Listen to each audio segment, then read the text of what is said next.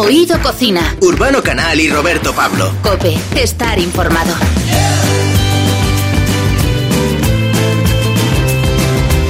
Bienvenidos a Oído Cocina. Hoy nos hemos propuesto acompañaros con refrescantes y nutritivas propuestas. Por ejemplo, vamos a empezar sabiendo qué cocinan y qué les gusta probar cuando salen por ahí a Vetusta Morla. Y es que mola mucho Vetusta Morla. No, no Vetusta Mola, ¿eh? Vetusta Morla. Y también vamos a saber eh, cómo comer de todo, pero comiendo seguro. Es fundamental. ¿Y eso quién nos lo va a contar, Urbano Canal? Nos lo va a contar Beatriz Robles, que tenemos una charla con ella pendiente muy interesante sobre lo que, lo que debemos de cuidar en la cocina para no contaminar nuestros alimentos, porque a veces la higiene es básica y no solo en este tiempo, siempre. Y nos vamos a llevar más de una sorpresa con lo que nos va a contar. Igual que nos ha sorprendido bastante, pues eh, un gran maestro panadero que además nos ha demostrado que hay museos de muchas cosas, pero lo que no sabíamos es que hay museos de masa, bueno, un museo de masa madre, ¿verdad? Efectivamente, tienen una biblioteca donde guardan masas madre de muchos países y algunas tan antiguas como de finales del siglo XIX. Hablamos con uno de los mayores expertos de masa madre del mundo, Carl Desmet. Y también vamos a conocer eh, cocinar para, para otros, las recetas.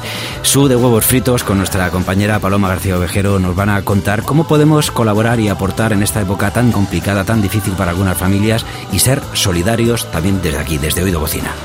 Exactamente, una iniciativa fantástica que surgió en ese momento en el confinamiento cuando dijeron, ¿cómo podemos ayudar? ¿Cómo podemos abrir un canal de solidaridad en que la gente haga comida para otros? Pues así nació Cocinar para otros. Pues yo soy Roberto Pablo. Y yo Urbano Canal. Y los dos somos Oído, Cocina. Oído Cocina. Urbano Canal y Roberto Pablo. Cope, estar informado.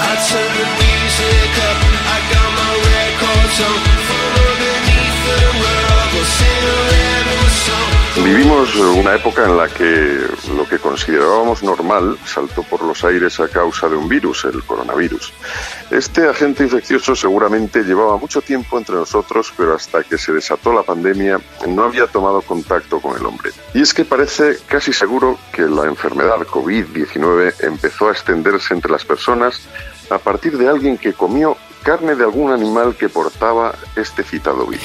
Así es, Urbano. Hay quien dice que por culpa del consumo del murciélago también se le achaca al pangolín. Bueno, lo importante es darnos cuenta de la trascendencia que puede tener un hecho tan esencial como es el de alimentarnos y el de las condiciones y el estado de lo que comemos que puede influir directamente en nuestra salud y en ocasiones puede llegar a afectarla con severidad. Bueno, para conocer más sobre este tema vamos a hablar con Beatriz Robles, que es experta en seguridad alimentaria y que acaba de publicar el libro Come seguro comiendo de todo.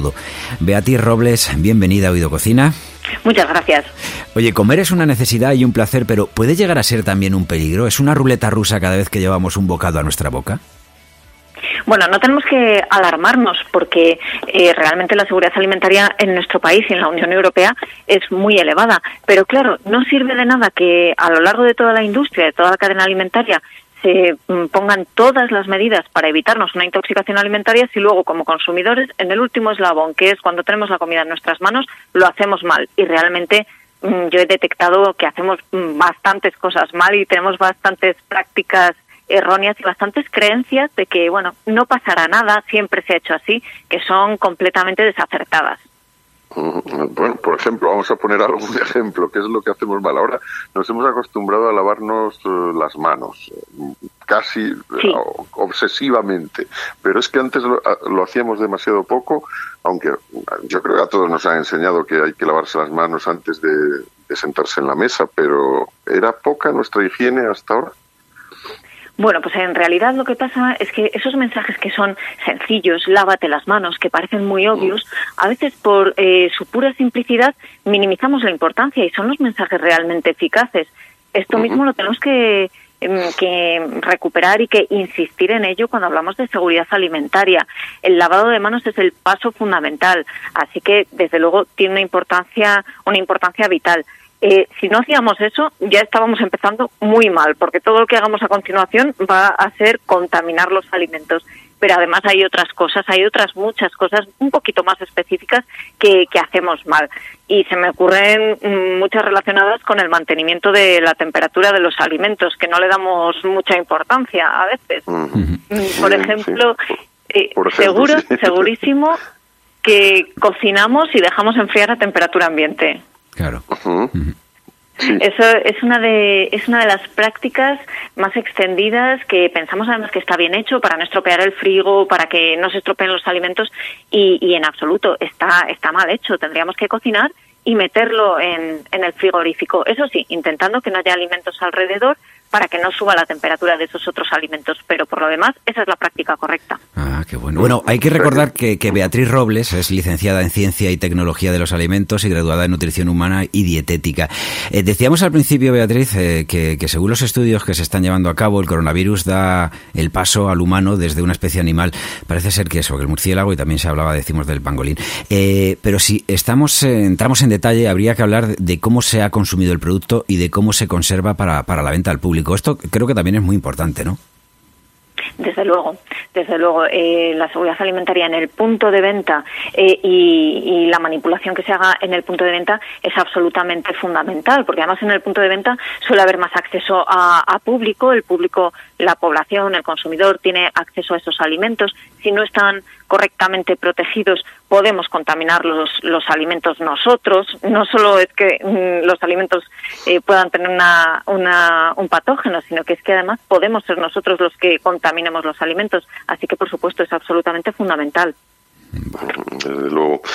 Es cierto que, el libro nace de, una experiencia propia, ¿no? Que tuviste una intoxicación por salmonela, una salmonelosis, digamos, y que después de pasar todos los síntomas, pues decidiste saber mejor qué pasa, ¿no? En, nuestro cuerpo cuando ingerimos un alimento en mal estado. pasó eso, ¿verdad? Sí, fue fue un poco, bueno, pues casi obligada porque, eh, claro, yo pensaba, ¿cómo puede ser que por un alimento, por un alimento que ha estado en mis manos, que yo he cocinado, esté pasándolo tan terriblemente mal? Porque esa es otra, que pensamos que las intoxicaciones alimentarias son una cuestión leve o moderada, que un poco de dolor de barriga y unos vómitos y se pasa, pero bueno, en ocasiones sí, y en otras ocasiones dejan secuelas graves y a veces pueden ser mortales, o sea que eso lo tenemos que, tener en cuenta. A mí me pasó, yo tuve una, una salmonelosis eh, cuando estaba empezando a, estudiar la carrera y me redirigí un poco hacia la seguridad alimentaria, mm, también llevada por, por esa curiosidad de mm, cómo es posible ¿no? que, esto, que esto esté pasando si lo he comprado en un mercado seguro, yo creía que lo había manipulado bien en absoluto eh, mm. y, bueno, pues empezó un poquillo, un poquillo ahí, sí, una vocación un poco, un poco extraña el, inicio. ¿Dónde podemos encontrar eh, mayor riesgo para nuestra salud? ¿En la carne poco hecha o en unas verduras mal lavadas? Pues lo que nos dice la Autoridad Europea de Seguridad Alimentaria, que ha hecho un, informe muy completo sobre esto, es que realmente las mayores, los mayores riesgos están en alimentos de, origen animal. Eh, es normal porque por la forma de producción, el, el sacrificio, el faenado en, en los mataderos, puede contaminarse más fácilmente con microorganismos que son patógenos, porque eh, son los mismos microorganismos patógenos que, que tienen los animales que son pueden ser portadores, pues a nosotros podemos ser nosotros portadores también y nos pueden producir una enfermedad. Así que, indudablemente, los de origen animal. ¿Tenemos que descartar entonces que los de origen vegetal puedan tener algún riesgo? En absoluto. Los alimentos de origen vegetal, muchos eh, se producen sobre el suelo, tienen acceso insectos y animales a ellos. A lo largo de toda la cadena de producción pasan por muchas manos, así que pueden ir contaminándose también. No lo minimicemos tampoco. Vale.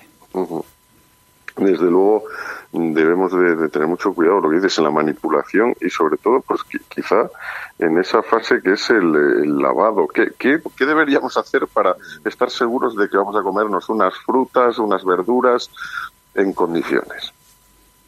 Pues el consejo, tanto ahora que estamos más atentos por, por la pandemia como antes, ha sido siempre el mismo. Las frutas y las verduras que se consuman en crudo tenemos que lavarlas bien debajo del grifo, con el grifo del agua corriente y dejarlas eh, un ratito lavándose debajo del grifo. Pero además, si las vamos a consumir con piel, que es muy habitual en frutas y en determinadas verduras, sí que deberíamos también desinfectar Para desinfectar usaríamos 3 litros de agua con una cucharadita de, postre de lejía apta para uso alimentario. Esto lo vamos a ver en la etiqueta de, la lejía. Pondrá apta para desinfección del agua de bebida, concretamente. Eh, lo dejamos El producto que conocemos, perdona, eh, Beatriz, el producto que conocemos como amuquina puede ser, servirnos, ¿no? Eh, o ese es un desinfectante específico para, para alimentos que se puede usar eh, igualmente. Pero vamos, que, la lejía apta para desinfección de, agua de bebida es perfectamente válida también. Lo que pasa es que es muy importante la dosis. Tenemos que aclarar bien el producto cuando, cuando acabemos, que claro. Es, que es que hace poco recuerdo que decían, uno de los efectos del coronavirus es la descomposición. Y digo, ya, digo, es que la gente está lavando tanto el producto y está echando lejías y no sé qué, que la descomposición o la gastritis lo que está es que se está metiendo productos también ahí en unas cantidades como algún trastornado, ¿sabes? De esto de tram y cosas así. O sea, que hay que tener cuidado. Bueno, de hecho pasó. De hecho pasó, eh, no, no ese tipo de intoxicaciones, de beber directamente la lejía, como nos aconsejaba el, el presidente Trump, pero pero sí que eh, se incrementaron bastante las llamadas al Instituto Nacional de Toxicología, claro, por mezcla de desinfectantes, por ingestión mm, de, de, alimentos que a lo mejor habían desinfectado con demasiada con demasiada concentración de estos desinfectantes. Entonces, eso tenemos que tenerlo muy claro. Lo que funciona, funciona. Eh, cuando nos están diciendo la comunidad científica que esto destruye el coronavirus, no utilicemos otro tipo de desinfectantes y no usemos lejía al 100% eh, y metiendo directamente el, el alimento, porque ahí sí que estamos corriendo un riesgo importante. Hagámoslo como nos están diciendo con las instrucciones que nos están dando. Hay que decir una cosa a los oyentes de, Oído Cocina, que de verdad que Beatriz Roble es para comérsela, ¿eh? como estáis, o sea, es una, una mujer de verdad, o sea, que es que es absolutamente adorable. Lo que pasa es que nos va a decir cosas, algunas que no nos van a gustar. Digo, eres muy activa en las redes sociales, una de las cosas que más te gusta es la enseñanza, tu labor es eh, divulgativa en lo que se refiere a estos temas, eh, y si algo está reñido con los bulos siempre es la información y tú lo que haces es informar, dar datos, eh, demostrarlo científicamente. ¿Hay mucho bulo alimentario? ¿Son las redes un frigorífico desenchufado? Desde luego, desde luego. Y además los bulos alimentarios, los bulos en general, que es lo que estamos viendo, mm, aluden directamente a nuestras emociones. O sea, lo que esperan es que o nos indignemos o nos sorprendamos y hay una emoción que está casi por encima de todas, que es el miedo, porque alude a nuestro instinto de supervivencia. Entonces, en temas de alimentación, todo lo que sea alarmista, eh, todo lo que sea hablar de la peligrosidad de determinado alimento o de la peligrosidad de un producto que se vende masivamente en un supermercado de nuestra absoluta confianza, esos van a tener mucho éxito porque se van a difundir mucho, que es al final lo que quiere el bulo.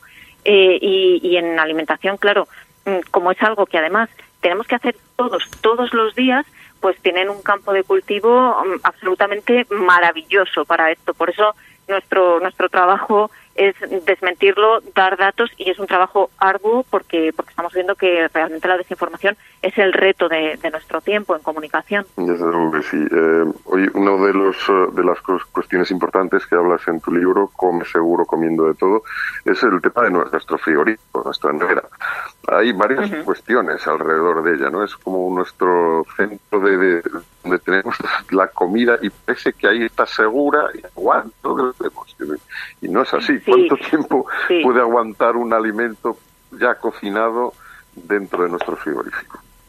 Sí, bueno, pues efectivamente a veces pensamos que el frigorífico, bueno, pues que es mm, casi como una cámara que en la que mm. se obran milagros y ahí aguanta todo para toda la vida. Pues realmente no. Pues eh, los, los microorganismos siguen creciendo y siguen desarrollándose en el frigorífico. Lo que estamos haciendo con esas temperaturas frías es mm, detenerlos, ralentizarlos un poco para, para que nos ayuden, para que nos ayude a conservarlos durante más tiempo, para incrementar su vida útil, pero no son eternos los alimentos en el frigo. Entonces, dentro de, nuestra nevera, un plato que hayamos cocinado, un guiso eh, que, tengamos por casa, lo que conocemos como sobras, pues puede aguantar como tres, cuatro días como mucho en, en la mayoría de los casos. Eso sí, hay algunas sobras que tenemos que comernos de un día para otro. Por ejemplo, la pasta y el arroz.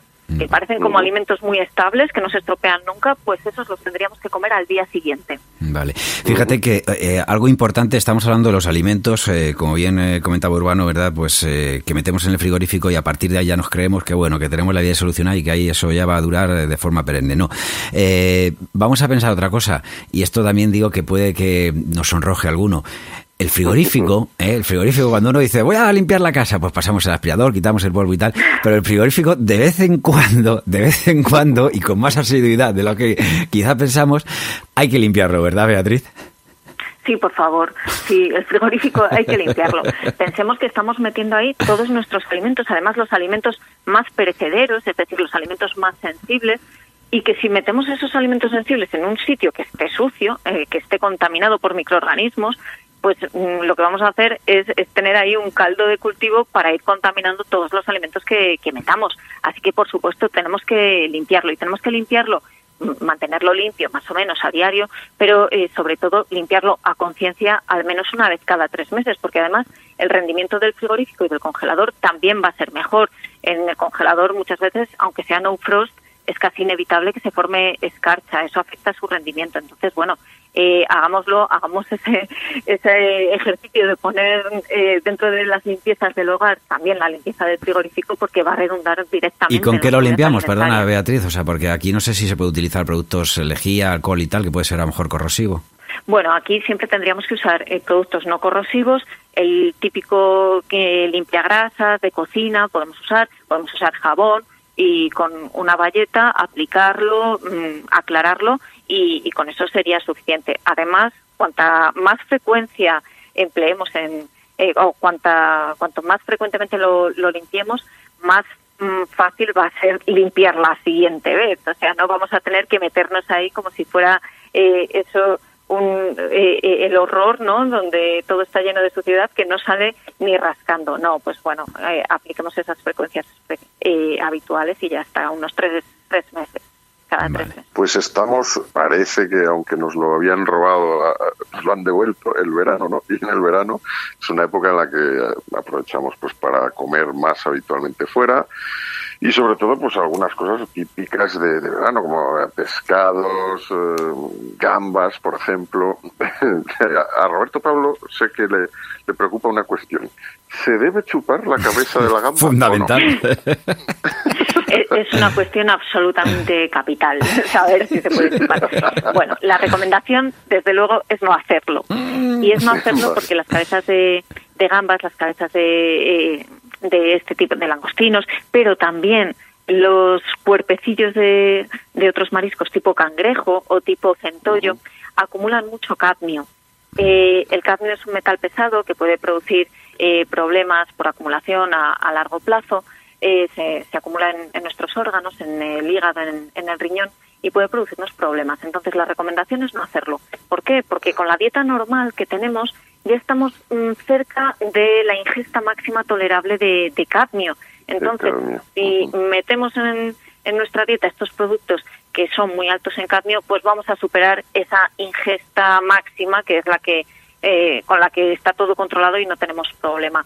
Em, que lo chupemos, que chupemos cuatro gambas en Navidad, no nos va a pasar nada. No, no tenemos que preocuparnos tampoco ni obsesionarnos. Tampoco si hacemos un caldo de pescado, eh, un fumet con, con las cabezas de las gambas, porque ahí va a estar todavía más diluido. Vamos a, a incorporarlo en muchísima menor cantidad pero sí que tenemos que tenerlo en cuenta y a partir de ahí ya decidimos. Sabiendo ese riesgo, ya, ya decidimos. Muy bien. Oye, dicen eh, que la cocina es donde más tipos de bacterias podemos encontrar, sobre todo en las bayetas, tablas de corte, los estropajos. ¿Cada cuánto tiempo hay que cambiar este tipo de utensilios y cómo limpiarlos para que, para que nos duren más? Pues yo sé que va a resultar sorprendente, pero tendríamos que cambiarlo una vez a la semana, estropajos y bayetas. Y la razón es, es, muy sencilla, porque si lo pensamos, los estropajos y las bayetas están húmedos, están siempre a temperatura ambiente, tienen restos de, alimentos y eso es mm, un ecosistema perfecto para que crezcan microorganismos. Eh, además, mm, los vamos pasando por toda la cocina, vamos limpiando un, un producto, una superficie, un utensilio con, con el mismo estropajo y al final esto lo que hace es que vamos dispersando toda esa suciedad.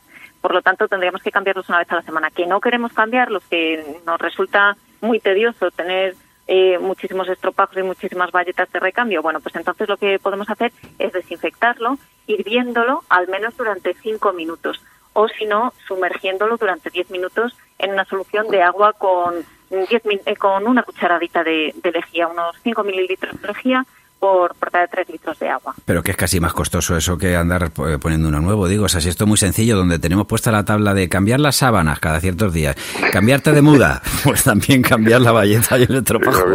A ver, o sea, que, que... No, efectivamente, y, cuando, y sobre todo cuando ya huele, hay que cambiarlo. bueno, es que si llegamos a ese punto que huele, o peor todavía, a ese punto en el que está como viscoso, que eh, es difícil no, no. mover la valleta. Beatriz, hay, hay un punto superior y es cuando anda solo el estropajo. También, también. Adiós, yo lo dejaba ahí. cuando lo tienes que perseguir por la cocina, sobre todo. Bueno, y, y, ya cuando cría no te digo nada. Tiene pequeños estropajitos. Sí, eso, eso. Se, se, propagan por la cocina los estropajos. A, a, mí me, mm, bueno, creo que nos ha llamado mucho la atención un tema que es que, eh, y ahora que además estamos en época en la que por fin nos da por consumir más frutas, eh, ¿por qué no deberíamos comprar melones y sandías que están ya previamente cortados? Esto lo explicas en el libro, explícanoslo ahora. Sí. Sí, bueno, pues eh, es una práctica muy frecuente que estamos viendo en muchísimos supermercados y que además los dejan envueltos en film y a temperatura ambiente. Eh, claro. Lo que lo que está pasando es que en la superficie de las frutas y las verduras, de forma natural, hay contaminación, hay microorganismos, lógicamente. Entonces, en el momento que se corta, esa protección natural que les ofrece la, la corteza o, o, la piel, la, la pierden y los microorganismos que hay en la superficie pueden pasar a la parte eh, interna del alimento, que es lo que nosotros nos comemos. Si además de esos microorganismos que ya están en contacto con la parte interna del alimento están a temperatura ambiente, van a tener tiempo suficiente y unas condiciones estupendas para multiplicarse y además se multiplican muy, muy rápido.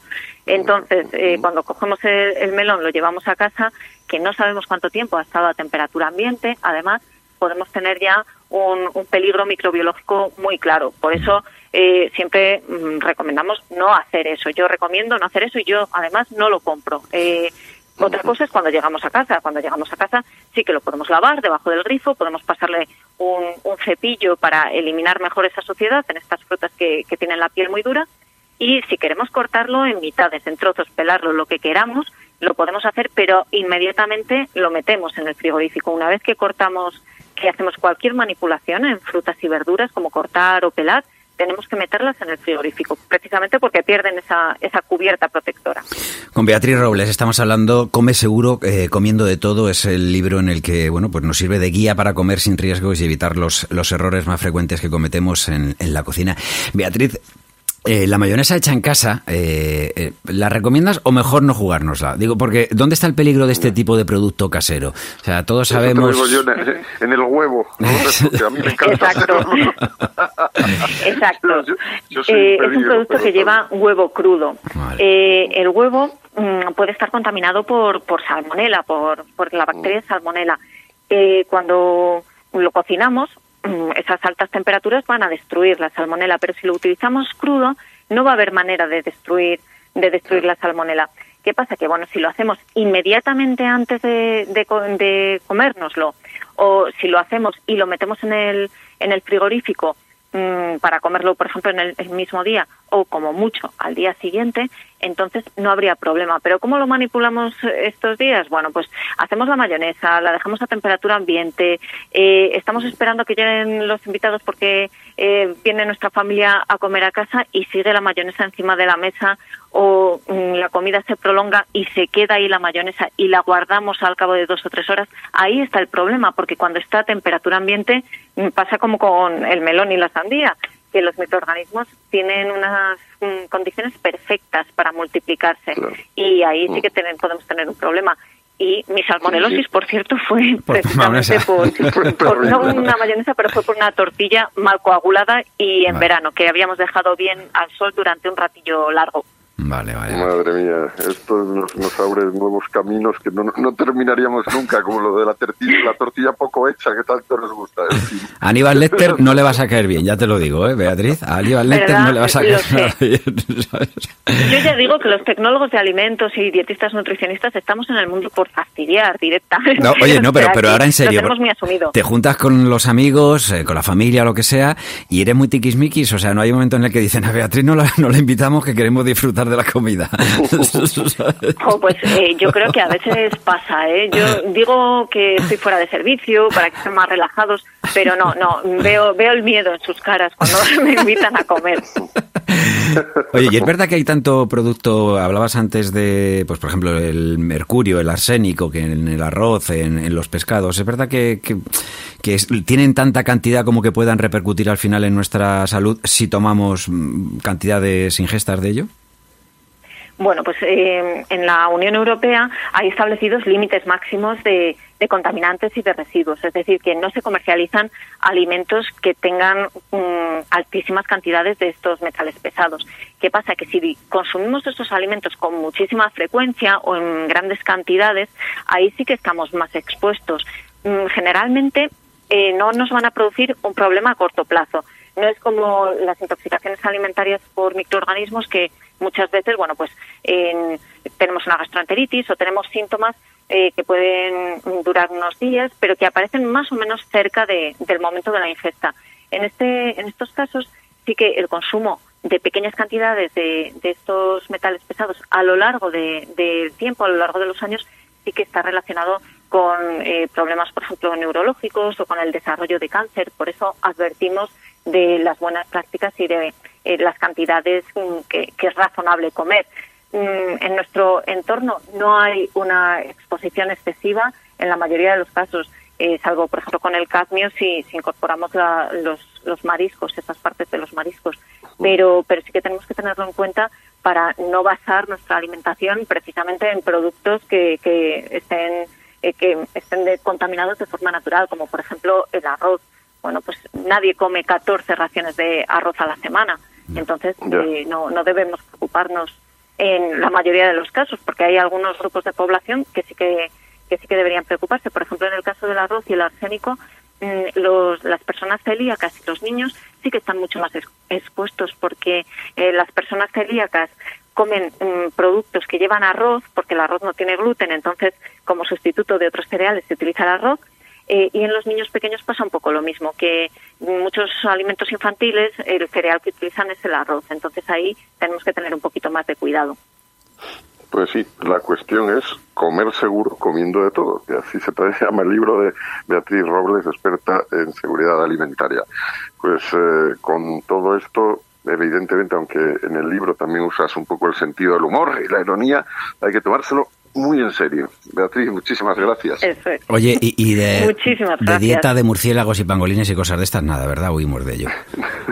De momento no. De Yo creo momento que no. no, los vamos a incorporar así como producto gastronómico. No, digo porque como ahora es época en la que mucha gente está viajando, ¿verdad? Y, y puede que hasta pueda viajar a otros países en los que hay de repente pues una gastronomía diferente a la nuestra.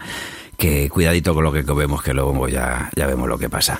Y si la hamburguesa que nos dicen muy hecha o al punto, si vemos que muge, mejor que, que le den otra vuelta. Por si acaso.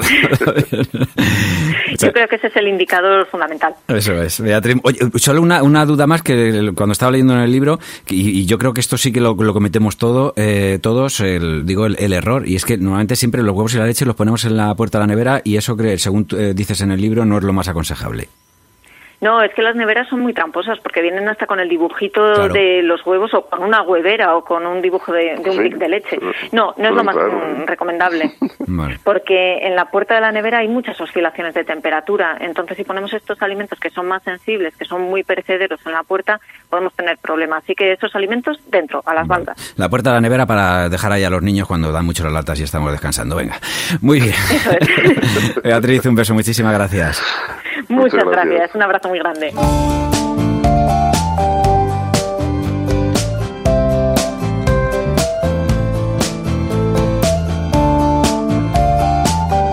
Oído Cocina. Urbano Canal y Roberto Pablo. Cope. Estar informado. Y antes del frío levanta las velas, Guarda en tu falda los granos de arroz y a ceremonias de luna llena.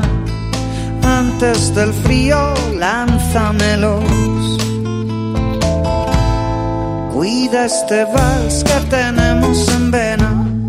Cuida del baile y riega el salón. Lleva la barca hasta la albufera. Pone Que nadie se me asuste o se ofenda por la semejanza, pero una canción como un virus necesita que un ser vivo le dé cobijo para poder seguir viviendo y reproducirse. El boca a boca, las emisoras de radio, la televisión, las plataformas musicales, las redes sociales, todo sirve para su expansión.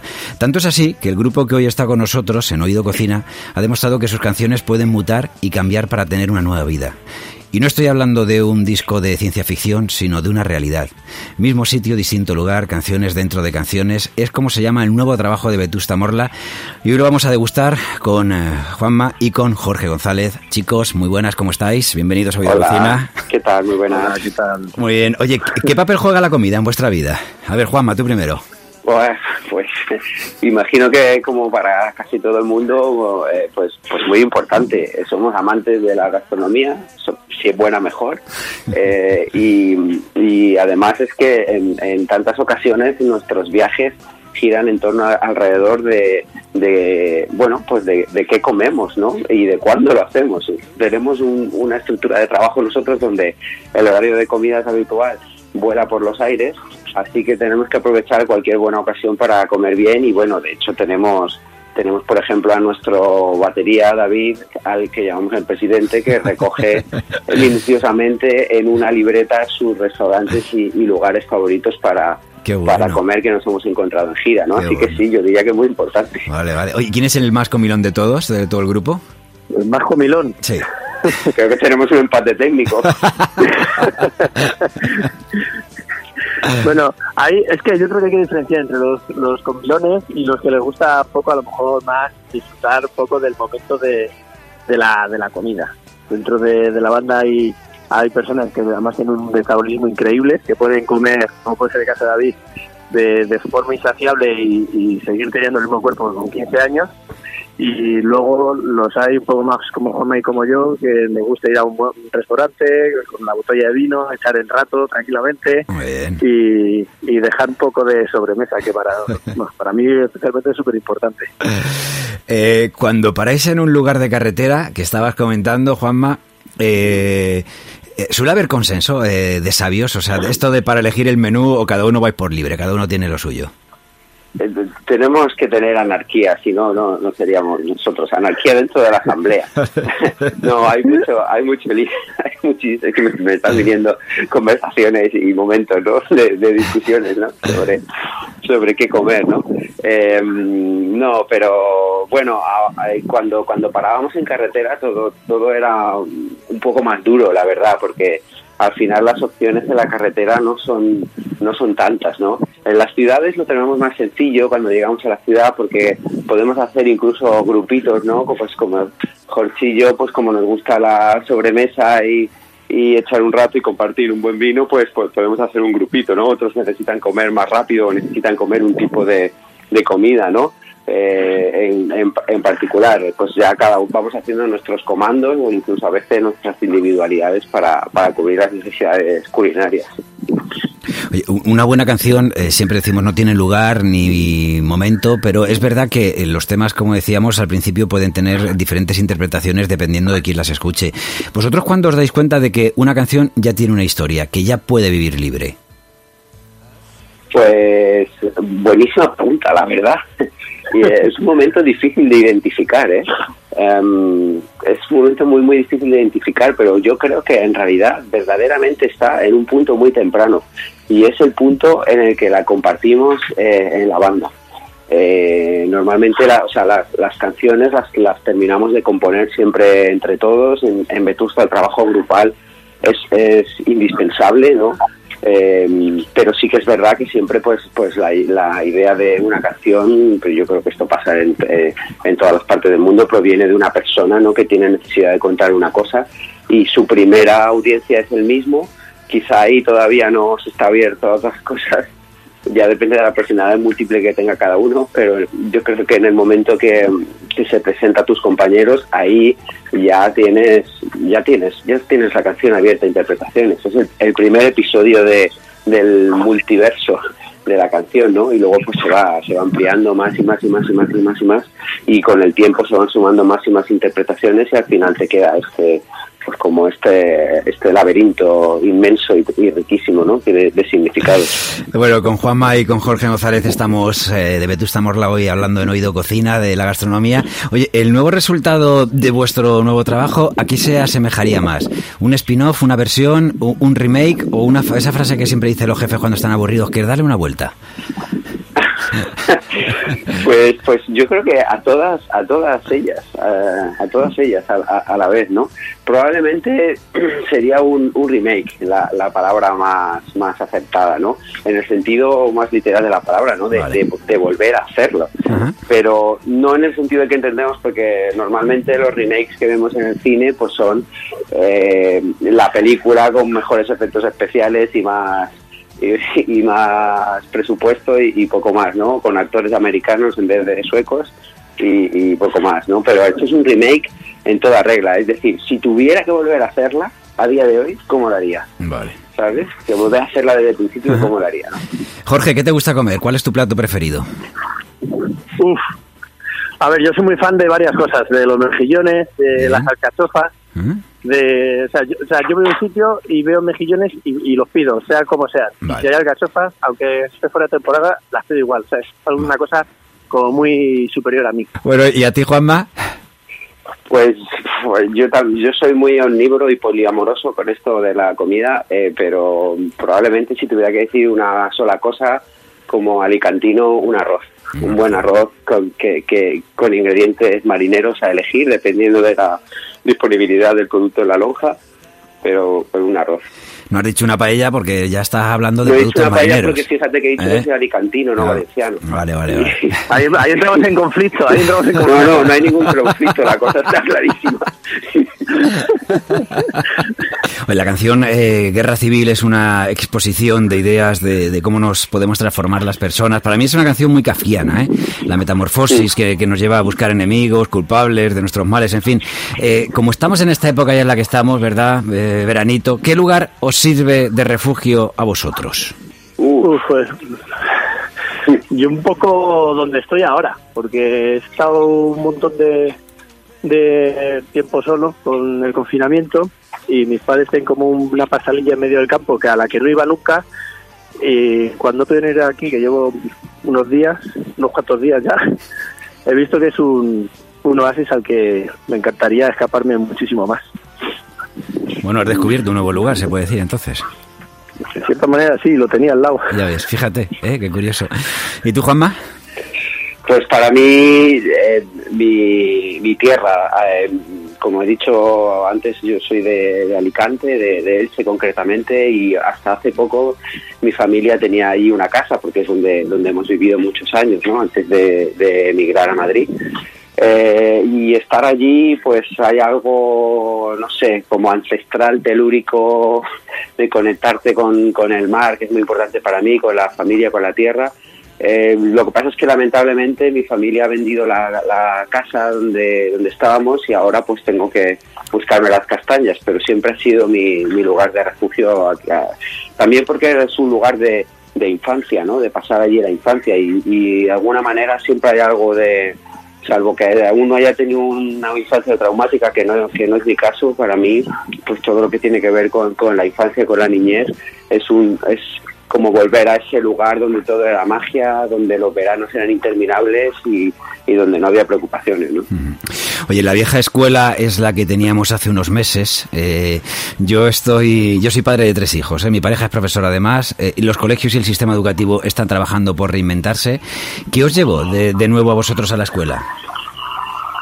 Yo creo que la escuela nunca se abandona. En realidad, yo creo que, que, que ese es, ese es el ese es el, el, punto interesante, ¿no? Que, que la escuela siempre sea algo que, que, tienes en el, en el día a día, que siempre tienes algo por aprender, que siempre hay alguien que te va a enseñar algo y sentirte esa, esa, ese tema de sentirte amateur en las cosas a mí me gusta mucho, ¿no? Porque el que es amateur tiene todo el mundo por descubrir, no es alguien que esté de vuelta de todo, que siempre está aprendiendo y descubriendo cosas nuevas y que tienes como esa excitación, ¿no? Así que para mí la escuela es siempre, todos los días y para siempre, espero. Pues algo que es fundamental en la escuela es el, el bocata. Eh, siempre en el recreo uno se comía el bocata. A ver, de, mínimamente que, que, empiece Juanma diciéndome cuál es su bocata preferido y luego tú, Jorge. Bueno, yo soy un clásico entre los clásicos de jamón. vale. ¿Y tú, Jorge?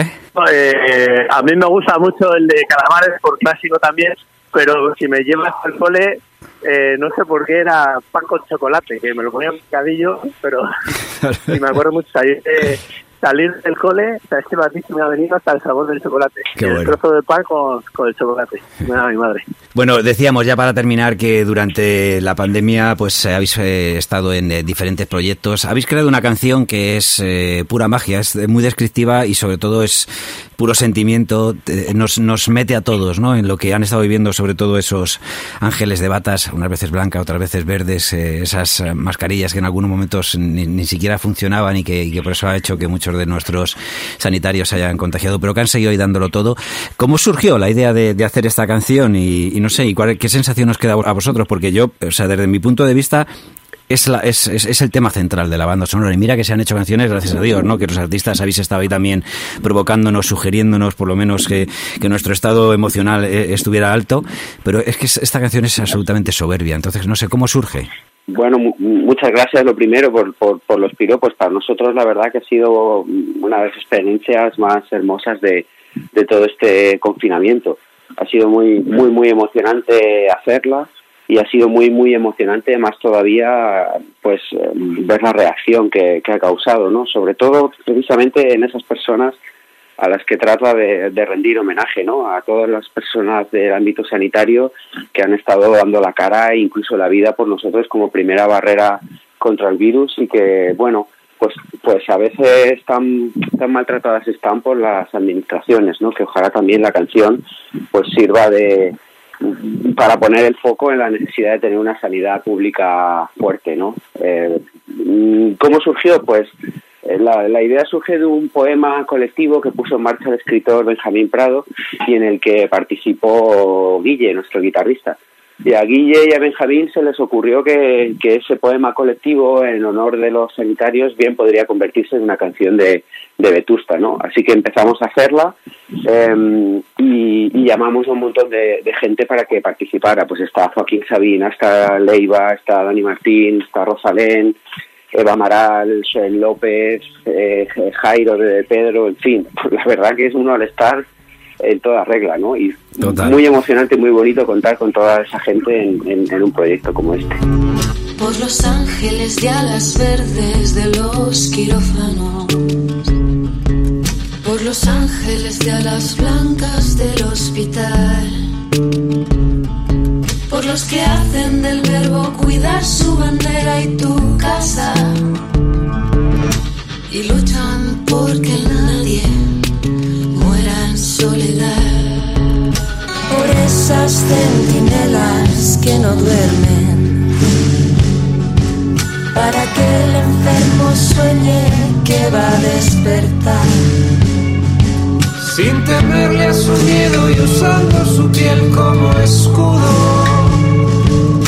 Moviendo las camillas del peligro como un bar por los que hacen del trabajo sucio la labor más hermosa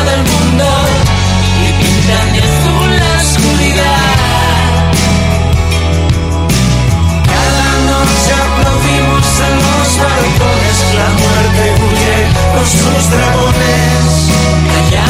Al silencio un día más. Bueno, ya, ya sí que en serio que os dejo simplemente si algún día me invitáis a comer, o sea, ya no estoy hablando de vuestro plato preferido, pero Juanma, o sea, si tú tienes que ponerte a guisar porque me, voy a sentar contigo en la mesa y no vamos a poner a charlar, ¿qué harías? Ah, ¿Cuál sería tu momento? Siento ser un pesado, pero yo te haría arroz. Arroz, vale, pero ¿con yo qué? Te haría arroz, arroz, yo te haría, eh, la especialidad mía es arroz negro. Arroz negro. Es el que, es el que, el que más me gusta. Pero no porque se Hay te un- queme, ¿no? No, no, no, no, la tinta, de- por la tinta de calamar y, y, mm, y, y para como queremos que venga Jorge también, en mi, en mi tierra, en Elche, hay un arroz negro que, es- que le echa alcachofas, que es una cosa como muy particular y que, y que a mí me gusta muchísimo también porque me parece una combinación curiosa y, y- y muy sabrosa. Vale. Yo, a mí se me da bien algún estofado de, conejo con está muy rico, pero para ponerle beso a Juanma le invitaría a hacer un arroz, pero lo único que haría sería no preparar nada, abriría la nevera y haría un arroz con restos, que eso es que eso le pone muy nervioso, mezclando absolutamente todo, sin criterio, casi muy a la madrileña, y, pero Sí. bueno, pondría buen vino, eso seguro. ¿Hay alguna comida que sea, o un plato que sea vetusta morla, o sea, algo que sí que a todos os aúna cuando de vez en cuando a lo mejor juntáis no tenéis muchas ganas de pensar, venga, pues unos huevos fritos o unos callos o no sé. ¿Hay alguno que sea muy vetusta morla? Bueno, yo, yo creo que teni- tuvimos la época del cordero antes que en furgoneta y, y siempre pasamos por un sitio en la, en la 1 que si íbamos por ahí había que hacer la hoja de ruta en función de la parada de la comida y eso era como un poco irrenunciable. Qué bueno. Yo creo que es la vez así como más, ¿no? Que... Sí, yo eh, la verdad es que no me acordaba, pero eh, oh, es, eh, claramente el plato de tusta sería el cordero al horno. Oye, pues, me apuntaré a la próxima. Juanma y Jorge González de Vetusta Morla, un abrazo muy fuerte, muchísimas gracias chicos y que sigáis descubriéndonos canciones nuevas y canciones nuevas que están dentro de vuestras propias canciones, que eso sobre todo lo podremos ver en el directo y ojalá que no tardemos mucho eso en veros encima de un escenario. Un abrazo muy fuerte. Un abrazo, muchísimas gracias. Un abrazo, muchas gracias.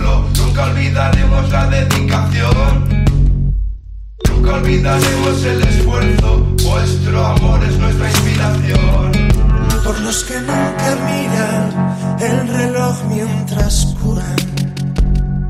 Por los que hacen suyos las heridas de los demás. por los que merecen los abrazos prohibidos. Y se meten contigo en la boca del lobo sin mirar atrás. Por los que hacen del trabajo sucio. la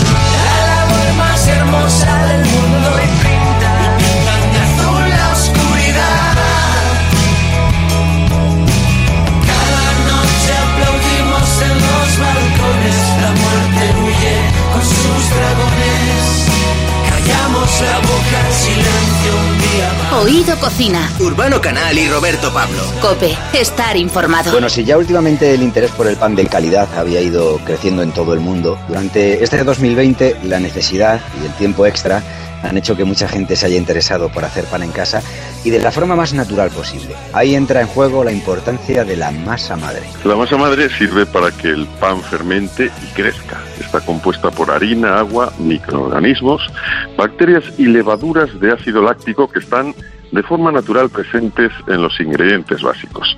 El sabor que otorga cada masa madre depende directamente de los microorganismos y su y puede variar mucho. Por en Bélgica existe una biblioteca de las masas madre. Contiene 128 muestras distintas que proceden de 25 países. Entre ellos está España. Y la más antigua de estas masas madre es de 1886.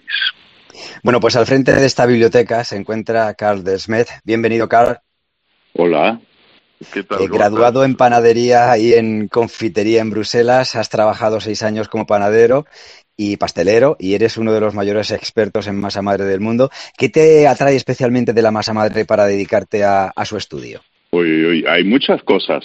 Eh, el primero es que es algo que permite a un panadero de fermentar sin utilizar un adjunto de, levadura comercial, porque las levaduras en la masa madre se encargan. Eso es ya un gran cambio. Eh, y después eh, la vida, porque cada masa madre es, es única. El compone, se, se, compone de distintos bacterios lácticos con levadura salvaje, son hechos de harinas diferentes, con cantidad de aguas diferentes, y así en cada uh, masa madre tiene un, consor un cons consorcio de, de animales, digamos, de microorganismos que, dan un papel específico a cada masa madre y además es la gente atrás de la masa madre, son siempre gente con pasión, con mucho cariño, eso es que me gustó entender realmente en la masa madre. O sea que cada masa madre tiene un poco sus distintos autores, ¿no? Por un lado las familias, las personas que las conservan pues y por otro lado lo que se llama esa, ese, ese consorcio, esa asociación de microorganismos tan particular que hay en cada una. O sea, ¿qué, es lo que, cómo pueden esa diferencia de microorganismos? Es un poco con cada ciudad tiene sus familias distintas, con familias que son eh, más grandes y, las familias que son más poquito o, menos poquito. Eh, y así en una masa madre es igual. Hay bacterias lácticas que son dominantes y hay bacterias lácticas y otros microorganismos que son subdominantes o que son presentes en, en pequeño, en pequeño dosis. Y este forma una vida, una balancia que es muy frágil, ¿ok? Un cambio en temperatura puede cambiar la vida o el, olor que ocurre o el sabor que ocurre en una masa madre. Eso es, hacer una masa madre es muy fácil, cada uno puede hacerlo, pero mantener una masa madre estable durante largo tiempo o durante el año con los cambios de temperaturas, ya puedes cambiar totalmente el olor, el sabor de la masa madre y, y además la actividad del poder fermentativo. Fíjate, Car, con lo que estás hablando, eh, nosotros insistimos muchas veces y decimos que eh, en la cocina uno de los ingredientes fundamentales, si no el que más es el, es el tiempo. Eh, hemos tenido, ah. tristemente, ¿no? Pero hemos tenido mucho tiempo, por eso muchos le hemos dedicado más, a, más de parte de nuestro espacio a, la cocina. Estás diciendo que, bueno, que hacer esa masa madre puede ser fácil, y luego el mantenerla, que, o sea, dándole el símbolo también de que, de que al fin y al cabo es, vida, ¿no? Lo que hay ahí, porque son bacterias. ¿Cómo se hace una, una masa madre? ¿Cuál lo más esencial? ¿Cómo podemos hacerla cualquiera de nosotros? Necesitas una temperatura de menos 20 grados y un máximo de 37 grados. Este es las temperaturas, son las temperaturas ideales, al menos 20. ¿Ok?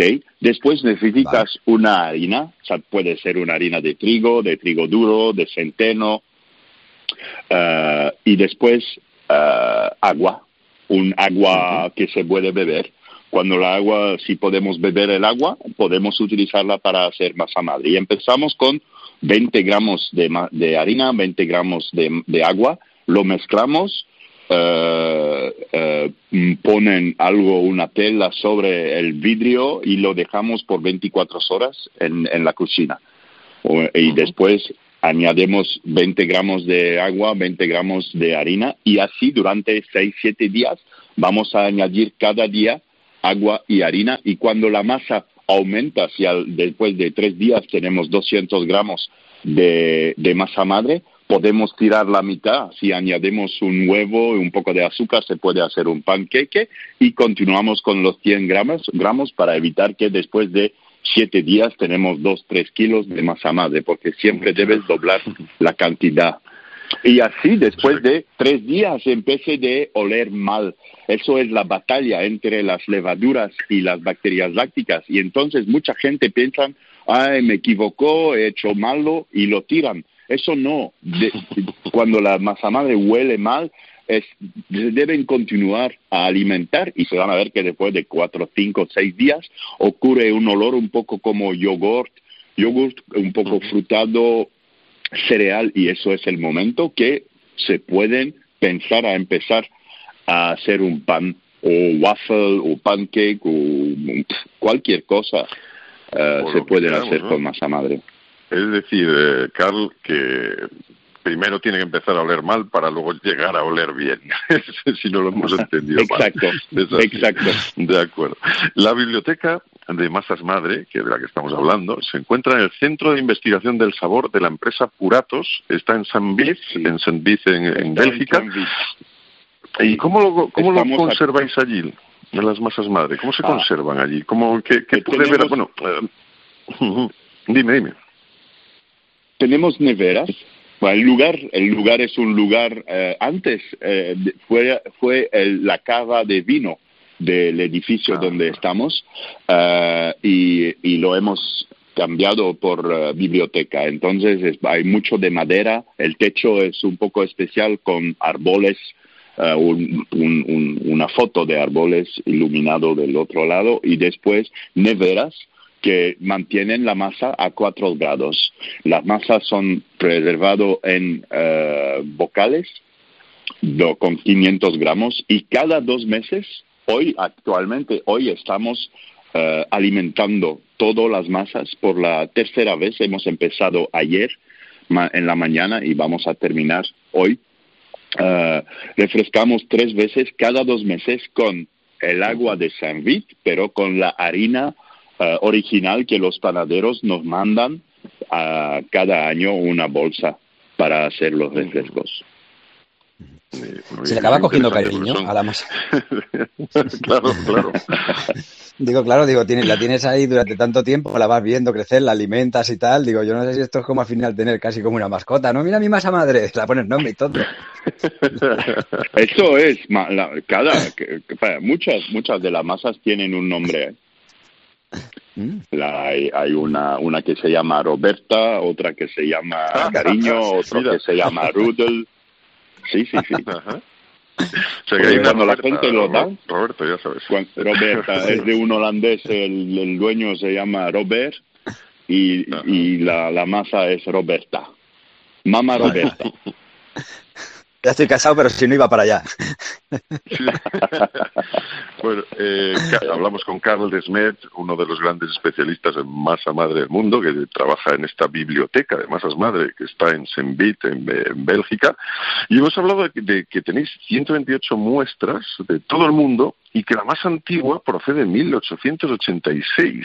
¿Cómo llega hasta hoy una masa madre de, del siglo XIX y cómo hay que mantenerla. Imagino que mucho, mucho cuidado hay que tener con ella, ¿no? Bueno, primero, es, siempre es difícil de decir la edad de una masa madre. Debemos, yo, debemos hacer confianza en la gente que nos las dan. ¿ok? Este de 1868 viene de un pueblo en Suiza, de una panadería que se llama Arnold en Simplondorf, es en una altitud de 1500 metros y es la sexta generación de panadero. Y la panadería ha empezado en 1868. Tengo un otro de Japón que es hecho con arroz, que es de 1875, pero todavía nosotros no podemos medir si realmente es de esta edad. Pero puede ser que en el futuro estamos capaces. Por eso es interesante que hoy en la biblioteca sabemos cuando tenemos la fecha cuando una, ma una masa madre entre en la biblioteca, lo sabemos, es documentado y puede ser que en 10, 15, 20, 30, 50 años estaremos capaces de realmente medir la edad. Y por eso es también un, que es un interesante de tener una masa madre. Pero mantenerla es muy fácil, es siempre alimentar con harina sí, sí. o con los japoneses con arroz y, y así siempre cuando cuando se, se, se, mantienen un pequeño pedazo de la masa madre para alimentar con nueva harina, tenemos masa para la cocción la próxima vez. Y así siempre es importante de tener un pedazo siempre de la misma masa. No se puede equivocar de utilizar toda la cantidad para hacer un pan. Siempre debes tener un pequeño pedazo para refrescar por la otra vez. Carm, dos preguntas muy rápidas. Una, tú tienes, sí. eh, tienes tu propia masa madre y por otro lado, ¿sabrías, o sea, se puede, se puede catar diferentes panes y podrías decir, esta masa madre, o sea, ¿qué les diferenciaría una masa madre de otra? ¿Sería el sabor, la textura a la hora de, de estar eh, masticándolo? Va, esto estamos estudiando. Yo tengo dos masas. Yo tengo un masa que proviene en casa, ¿eh? en casa, que proviene de un pequeño pueblo en el sur de Italia que se llama Altamura. Yo lo recibí un año en 2013 de un panadero ahí y desde, desde este momento yo la, mantiene aquí en casa en Bélgica. Y tengo un otro que es de una harina uh, con harina oh, uh, molido sobre pedra Uh, sí. que es un poco más integral. Y estas son las dos masas que yo utilizo en casa. Un, la, la de Altamura la utilizas para mi mujer, porque mi mujer no quiere una, una, un aroma muy ácido. Cuando yo hice pan por mi mujer debe ser suave. Ella, ella no, no quiere que el pan es ácido y mi hijo tampoco. Y para mí yo, yo utilizo mi masa para hacer un pan de eh, integral, ¿ok? Con harina molida fresca. Uh, y, y esos son dos masas distintas que dan un, un, papel de olor diferente, un color diferente. Uh, y eso es la, la, cosa que estamos estudiando aquí. ¿Cuáles son, ¿Cuál es el impacto de cada masa madre y los microorganismos que son presentes, cuáles son los impactos sobre el color, el aroma, la, cuando la, comen en, boca, cómo se mastica, uh, el, la conservación. Esas son cosas que podemos estudiar aquí. Es genial y además eso tiene mucho mérito para alguien que, se, si, si no lo tengo mal entendido, eres alérgico a la harina, ¿es verdad? Uh, sí, en el año 2002 me vuelve alérgico a harina, harina de centeno. Harina de trigo también, pero harina de centeno es muy fina, es muy volátil. Ajá. Y cuando hay harina de, tri de centeno en la panadería es peligroso para mí. El año pasado yo estaba dado un curso aquí con colegas internos y había dos, tres que han utilizando demasiado de, de, de, centeno sin avisarme. Y cuando yo entraba en la panadería, después de dos, tres minutos, me, me, me, me ocurre problemas de respiración y ellos han llamado la ambulancia para llevarme al hospital. Madre sí, sí, mía. Esto es como si veterinario hacia los animales. Yo todavía, yo todavía puedes hacer pan, pero si yo lo hago con sin sin poner harina en aire y todo este cosas, claro. controlada. Pues Carl de Desmet, eh, Urbano, yo creo que ha sido súper interesante esta charla. Solo como anécdota decir que mi hijo pequeño, que es muy bastante bruto en algunas ocasiones, Carl, eh, se viste de Hulk. Y cuando está al lado de su madre, yo siempre digo, ahí está la masa madre.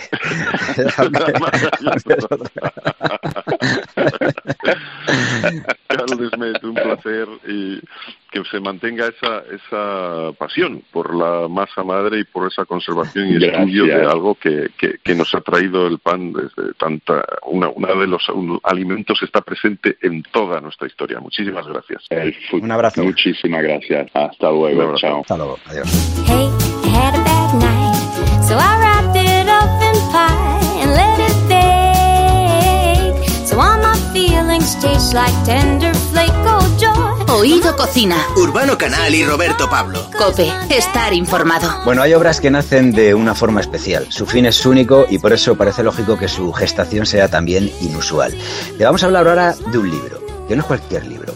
Es un libro de recetas para, que nace de la preocupación de dos amigas que no se conocen en persona, solo de leerse y oírse en la radio. En plena época de pandemia y confinamiento surgieron conversaciones a través de las redes sociales con su propósito. Aportar un granito de arena para ayudar a los que más lo necesitaban. Y de esas conversaciones nació una pregunta. ¿Y si los que aún pueden ir al supermercado se meten en la cocina un día a la semana? La respuesta es este libro, que contiene 21 menús completos con un denominador común. Son económicos y fáciles de transportar, porque se trata de alimentar a los que de verdad lo necesitan, a los que esta crisis ha golpeado con toda la dureza. El libro es gratuito y se puede consultar en internet. Se trata de comentar, de comenzar una corriente de solidaridad que tiene puntos de partida, uno en Londres y otro en Guadalajara, porque después de todo, ¿hay algo más gratificante que cocinar para otros? Pues Paloma García Ovejero, ¿cómo estás? ¿Qué tal? Feliz de estar aquí cocinando con vosotros. y Susana Pérez, Sugo Fritos, bienvenida, ¿qué tal? ¿Qué tal? ¿Cómo estáis? Una, una de las dos que nos cuente cómo empieza esta aventura en la cual, como decimos, una en confinamiento en Londres, Paloma García Ovejero, y otra en Guadalajara, Susana Pérez, os ponéis en contacto y de un cruce de WhatsApps y de, de, de a través de Twitter, redes sociales, nace esta idea. Vamos a hacer un libro que se llame Cocinar para, para otros y que inicie pues esa corriente de solidaridad para salvar o hacer un poco más fácil a los más desfavorecidos este, este confinamiento. Pues yo voy a empezar porque asumo la culpabilidad de haber convertido a, Susana y, a su marido Jesús en, una, en una fábrica de, recetas preciosas. No, el libro estaba ahí, ¿sabes? Yo estoy cada vez más convencida que el libro estaba ahí porque solamente había que juntar las piezas del puzzle. Hay hambre en la calle y, eso lo vemos todos. Yo vivo en Londres eh, confinada, pero sales a hacer la compra. Ahora ya podemos salir un poquito más a dar paseos y demás. Y no solo ves a los homeless de siempre, ¿no? Los sin techo, los, los mendigos, pues los adictos que no, no, no tienen ahora mismo otra posibilidad, sino que en las ONGs que les atienden, pues cada vez se ven más eh, familias bien vestidas, incluso gente que tiene casa pero no tiene para comer, etcétera. ¿Cuál es la diferencia? Que lo que antes eran comedores sociales o colas enormes para sentarse en, en eso que llaman las subkitchen aquí, ¿no? Que es el, bueno, el, comedor social nuestro, pero esa, ese concepto de te voy sirviendo en la bandeja o en el plato, te vas, eso ya no se puede hacer porque hay un virus, no puedes meter a gente en espacios cerrados. Para empezar, las iglesias están cerradas, eh, todo recinto eh, que antes se podía usar como local o nada. Y encima, el día que se puede abrir, no solo hay que desinfectar, sino que tienes que tener a la gente separada tantos metros. En fin, esa solución que toda la vida ha existido para el hambre, siente a un pobre a su mesa, de repente tampoco. A los turistas no les puedes pedir dinero porque no hay la estación Victoria, ¿no? Eh, Trafalgar Square, esos puntos tan turísticos de Londres, Covent Garden, están desiertos. ¿Quién da una moneda? Y no solo, antes te comprabas una hamburguesa por un pound, por un euro, que no digo que sea la mejor comida del mundo, pero te, te, te mata el zarpazo. Ahora ni siquiera puedes rebuscar en la basura del restaurante porque no hay restaurantes abiertos. Entonces, ante esa realidad, yo con mi amiga Susana, con quien arreglamos el mundo de vez en cuando y hablamos de todo, y no solo de cocina, sino de cualquier cosa que se os pase por la cabeza, pues evidentemente esta realidad está aquí y en esas conversaciones surge. Ella ve cosas muy parecidas en Guadalajara y bueno, y en las noticias no hace falta tampoco salir de casa para darse cuenta. Y en una de esas, oye, pero si tú tienes en huevosfritos.es no sé si conocéis esta. Es, mi, es mi recetario de cabecera. Ok. Digo, pues, pero con todas las recetas que tú tienes, ¿por qué no salimos de ahí con las que se puedan usar eso, para ayudar al que ayuda, ¿no? Y, y, como bien decíais, tienen que ser recetas con una serie de condiciones. No puedes hacerme una cosa gourmet, no puedes meterme alimentos caros, porque se trata de cocinar mucho muy barato y que cunda, ¿no? Y que encima esté rico y, y, bonito. Y ahí ya dejo que Susana explique porque yo, digamos que la lié. Y ella se dejó liar y lo elevó a la enésima potencia. le iba a decir, fíjate, a, Susana que, bueno, nosotros además, eh, aparte de que estuvo con nosotros en, Navidad, no sé si se acordará, eh, que estuvimos eh, charlando para ir a Perfectamente, un placer y un lujo, vamos. Bueno, no, yo te iba a decir, pero que si hay algo que, has conseguido, que si hay algo que has conseguido con, tu web, con huevos fritos, es que igual que hay ciertos libros que sabemos que son de cabecera en todas las familias, cuando mm. queremos cocinar, que dicen, mira a ver lo que dice en este 1080 recetas. Y ya creo que todo es cuando digo este título, no, no podemos imaginar. Ahora, en casa muchas veces, o sea, yo te lo digo, por ejemplo, por mi mujer, o le decimos a, la, pequeña, que es, vamos, la mayor, porque es pequeña, tiene nueve años, le decimos, consulta en huevos fritos, mira a ver lo que dice de cuando vamos a hacer un plato, cuando queremos, cuando tenemos alguna duda. Yo creo que eso es súper importante o sea, quedar ahí ya reflejada como, eh, eh, como algo que, que, que, cuando alguien quiere cocinar o quiere hacer algo bien, o van a venir unos amigos, mira a ver qué nos sugiere, a ver alguna sugerencia en lo que podamos encontrar en huevos fritos. ¿Cómo ha sido adaptar eh, una web que al fin y al cabo está hecha sobre todo para, yo creo que para el placer, ¿no? Para el ocio, de repente pasarlo para lo que es la necesidad, porque siempre decimos comer es una necesidad, pero también es un placer. En este caso, sobre todo, vamos a la necesidad. ¿Cómo ha sido esa adaptación de la receta? Sí, pero fíjate que a mí me ha resultado eh, tremendamente fácil, porque es que la cocina de, mi de mis orígenes es la cocina castellano, castellano-manchega, cocina de pastores, lo más pobre que hay. y a la vez eh, yo me he criado en mi madre es especialista en cocinar eh, un plato de comida eh, y de una sobra mejorar la sobra que eso eso es em, ella siempre utiliza un refrán que a mí me hace mucha gracia y me dice yo soy de la ciencia del barbero hacer patillas de donde no hay pelo y es que es verdad. Y entonces claro para mí a pesar de que la imagen es una imagen, la que tenemos en huevos, una imagen limpia, sugerente, con las recetas muy apetecibles, porque en el mundo este que vivimos tan rápido de Internet necesitamos eh, tener una imagen muy potente, pero a la vez lo que subyace en, diría que más de la mitad de las recetas son recetas en las que cumplen los requisitos, recetas con ingredientes de temporada, recetas baratas, eh, recetas que se pueden recalentar, recetas que te puedes llevar en tupper, o sea que realmente a pesar de, de, que nuestra corresponsal British me lió y me lo puso, bueno, pues eh, muy duro, es decir, eh, no se puede saltar estos requisitos porque son los que la gente de la calle va a necesitar. Creo que, bueno, no, no me costó en excesivo porque ya os digo que hay mucha receta de ese tipo en, en, el, en el blog. Hay dos requisitos que eran fundamentales y que no hemos dicho todavía. Uno, que no lleve líquido, porque se trata de podérselo llevar al inmigrante que está en el parque, pero también a lo mejor a la familia que tienes en el piso de abajo o a tus padres que igual llevan un mes sin salir por el virus o por la movilidad. Y luego, otra cosa fundamental, que fueran lo que toda la vida se ha llamado un plato único, o sea, que lleve hidratos, proteínas y verduras o fruta. Que tú sepas que si esa persona no tiene nada más que comer en todo el día o hasta mañana, al menos ahí se ha llevado todos los nutrientes.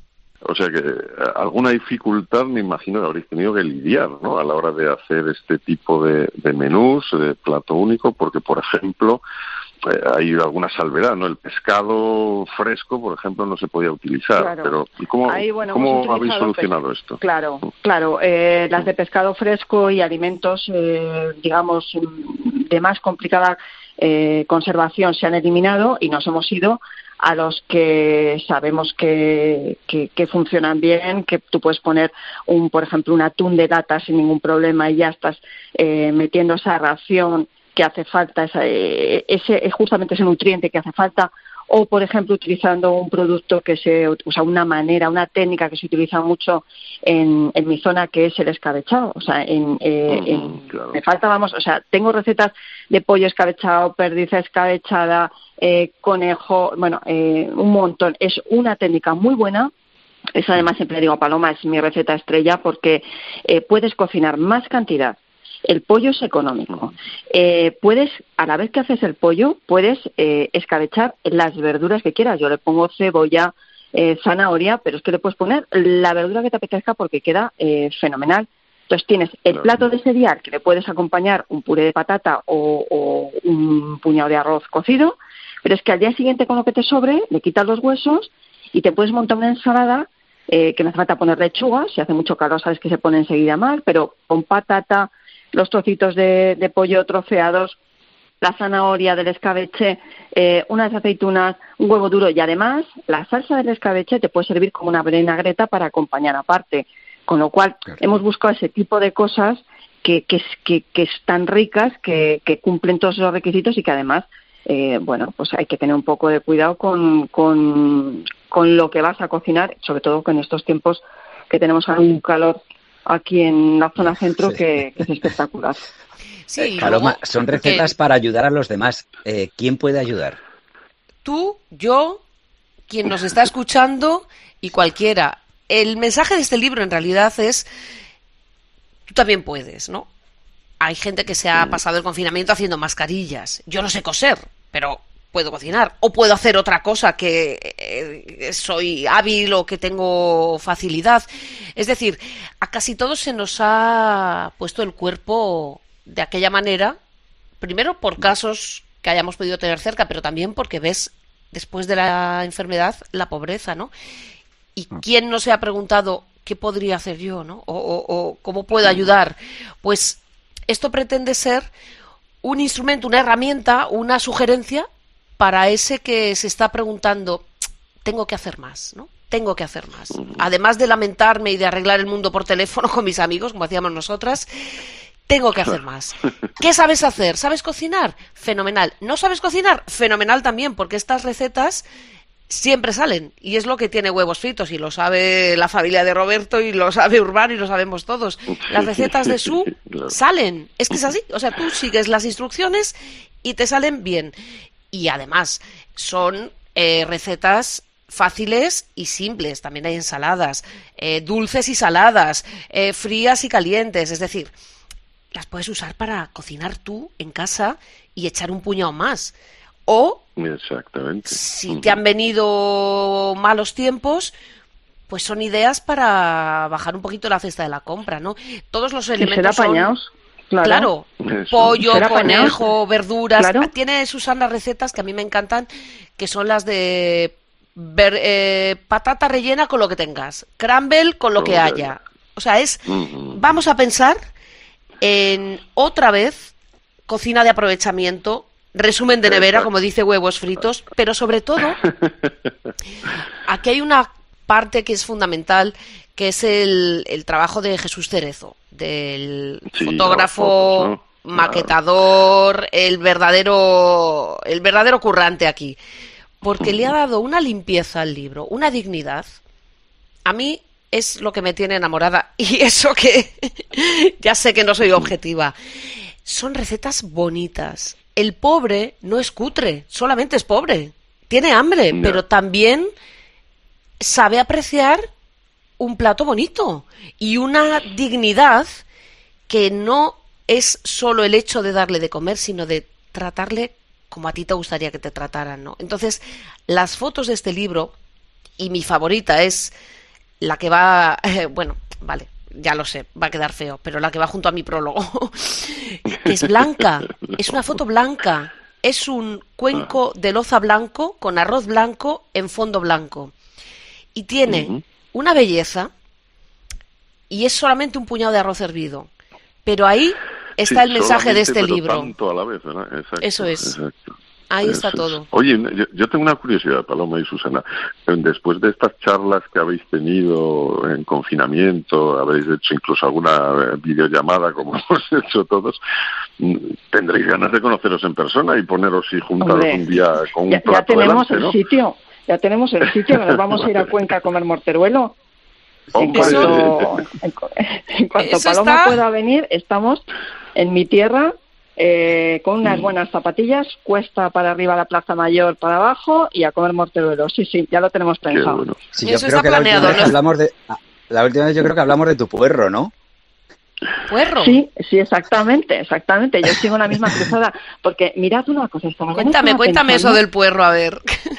Bueno, yo Es que como soy muy de puerro, en vez de pueblo decíamos de que nos no llevara su puerro. nada, ¿eh? Ah. Sí, entonces, eh, lo que pasa es que esta mañana estaba pensando, fíjate, todo en, este, en este, eh, la cantidad de noticias, yo trabajo con la radio puesta, me hace mucha compañía y estoy siempre pues pues escuchando lo que se dice. Oye, que no escucho a nadie que haya que decir, o sea, que diga, oye, hay que volver a ser apañado, hay que ahorrar, hay que ahorrar en la compra, hay que hay que salir al, mar- al mercado. Está muy bien los supermercados, yo soy la primera que, que hay que comprar cada cosa en un sitio perfecto, pero es que en un mercado tienes la posibilidad de ver el producto de oferta, de hablar con el tendero y decirte, oye, ¿qué me aconsejas que está mejor? Ver, tocar, no solo lo que está en bandeja y nos llevamos deprisa y corriendo y metes en el carrito, sino mirar un poco eh, el ahorro, que muchas familias han visto muy mal ahora porque han perdido a la pareja el trabajo, pero es que no tenían ningún colchón. Es cierto que la circunstancia no ayuda, es cierto que la clase media con pagar impuestos bastante hay, que es mil, mil cosas, mil circunstancias, pero se potencia tampoco el ahorro y yo creo que en casa, Mm. en las casas, es importante también eh, Sí, mirar sí, sí, fundamental, eh, si se claro. cocina y no se compra alimentos precocinados, se ahorra un dinero. ¿Sabéis? Pero habéis, habéis hecho una cuenta de cuánto cuesta hacer unas croquetas en casa con restos de un pollo asado o de un cocido o de lo que sea. ¿Y cuánto cuesta comprar unas croquetas eh, precocinadas? Es una barbaridad. Estoy de acuerdo Susana, que mira, en mi casa, en mi casa perdona, en mi casa quien lleva la economía es mi mujer, o sea, quien lleva las cuentas, y lo primero que hizo cuando nos afortunadamente, que un tiempo confinado, sí, afortunadamente, lleva más cosas, lleva toda la carga, la verdad, pero bueno, sobre todo esto. Yo, a mí me, me dije, ¿sabes? Yo, no, es, no es porque no tenga empeño, sino porque reconozco que soy un poco limitado y, y tengo algunas malas costumbres de, educa de, una educación antigua, y entonces me tiene que decir, esto, de, ya estoy, en eso enseguida sí que me pongo, ¿no? Pero lo digo ahora, lo digo en serio, que lo primero que hizo fue coger y hacer unos menús. O sea, lo primero que hizo, dijo, claro. para, para, sabiendo lo que nos viene encima, lo primero que hizo claro. fue hacer, en serio, ¿eh? unos menús. Dijo, claro. y esto hay que llevarlo para saber, cuando vas a la compra, para lo que dice, economizar, es. fundamental. Eso es. O sea, y aprovechar, porque, por ejemplo, hay dos días a la semana que eran restos. ¿Sabes? O sea, hay dos días a la semana que eran restos. Pero bueno, Rebeca, fichada para el equipo cocinar para otros. Fichamos a Rebeca. Rebeca madre y Rebeca más, hija. ¿eh? Ya no da para más. bueno, Mira, chicas, que... hay una cosa. Sí. Ah, perdón, no quería. Es que no me canso de hablar con vosotros, pero no, no, hombre, sí que me. sí que me gustaría decir una cosa. Eh, nosotros, como este libro eh, se pensó para ayudar al que ayuda o al que quiere echar esa gotita en el océano, nos quisimos desprender de él. Evidentemente lo hemos hecho eh, felices, pero hemos querido que el libro sea gratis. Y por eso está en internet. Eh, lo podéis bajar en huevos fritos, evidentemente, huevosfritos.es, ya sabéis, con W y con B. Y el libro es gratis y queremos que se nos vaya de las manos. Compartidlo, bajadlo en PDF, en ebook, como queráis. O sea, que rule, que rule, que se nos vaya. Y además si queréis pagar por él, si consideráis que vale la pena echar un granito de arena, además del puñado de arroz, hemos eh, hablado con Caritas, Caritas España, uh -huh. que son los expertos en multiplicar los panes y los peces, literalmente. o sea, de cada céntimo de euro saben sacar una montaña y por eso este libro es para ellos. Entonces, en la última uh -huh. página nuestro Jesús Hay Cerezo. una manera de colaborar, exacto. Eso es. Tienes un enlace tan fácil como hacer clic y ese mm. te lleva directamente a las donaciones de Cáritas. Tú eliges el importe, evidentemente, y no hay límite, ni por arriba ni por abajo, pero nos parecía que era la forma más justa de distribuir este libro, ¿no? Compartirlo gratis, yo te lo doy, tú lo tienes, hazlo tuyo, cámbialo, regálalo, imprímelo, mmm, llévaselo a tu madre en formato que ella lo pueda leer y luego échale a Caritas ese puñaico que ellos sabrán también cómo darle salida y, y dar de comer a mucha más gente. Por supuesto que sí. Pues, pues de verdad que es un honor compañera. que Qué placer, siempre. Jo, amigos, compañeros, amigos. Cachis la mar, a ver si esto se acaba y hacemos una juntos y cocinamos para otros eso y para eso todos. Es, eso es. Desde luego que sí. Y Susana Ah. Pérez, sus huevos fritos. Eh, sí. Pues dime, en Cuenca, en el Puerro, Sí. hacemos una quedada oído cocina. Eso estaría fenomenal. Estaría fenomenal. Todos Puede ser, verdad. sí. Sí, Nos sí, conocemos sí, sí, todos a la vez. Esto es una, esto es una buena propuesta, o sea que... Y los oyentes que quieran que se apunten. Y, y Susana cocina Montenuero para todos. Me estoy liando otra vez, ¿verdad? Un beso muy grande, gusto chicas. Gracias, un besazo. Un abrazo, familia. Venga, un, Un placer, abrazo. un abrazo.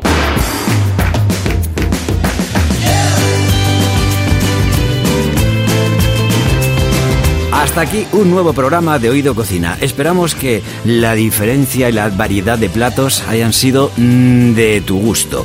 Recuerda que ya estamos preparando el siguiente menú y que nos puedes seguir en las redes sociales, ¿verdad, Álvaro Canal? Por supuesto, estamos en Twitter, en Facebook y en Instagram. Somos Oído Cocina Cope. Oído Cocina. Urbano Canal y Roberto Pablo. Cope. Estar informado.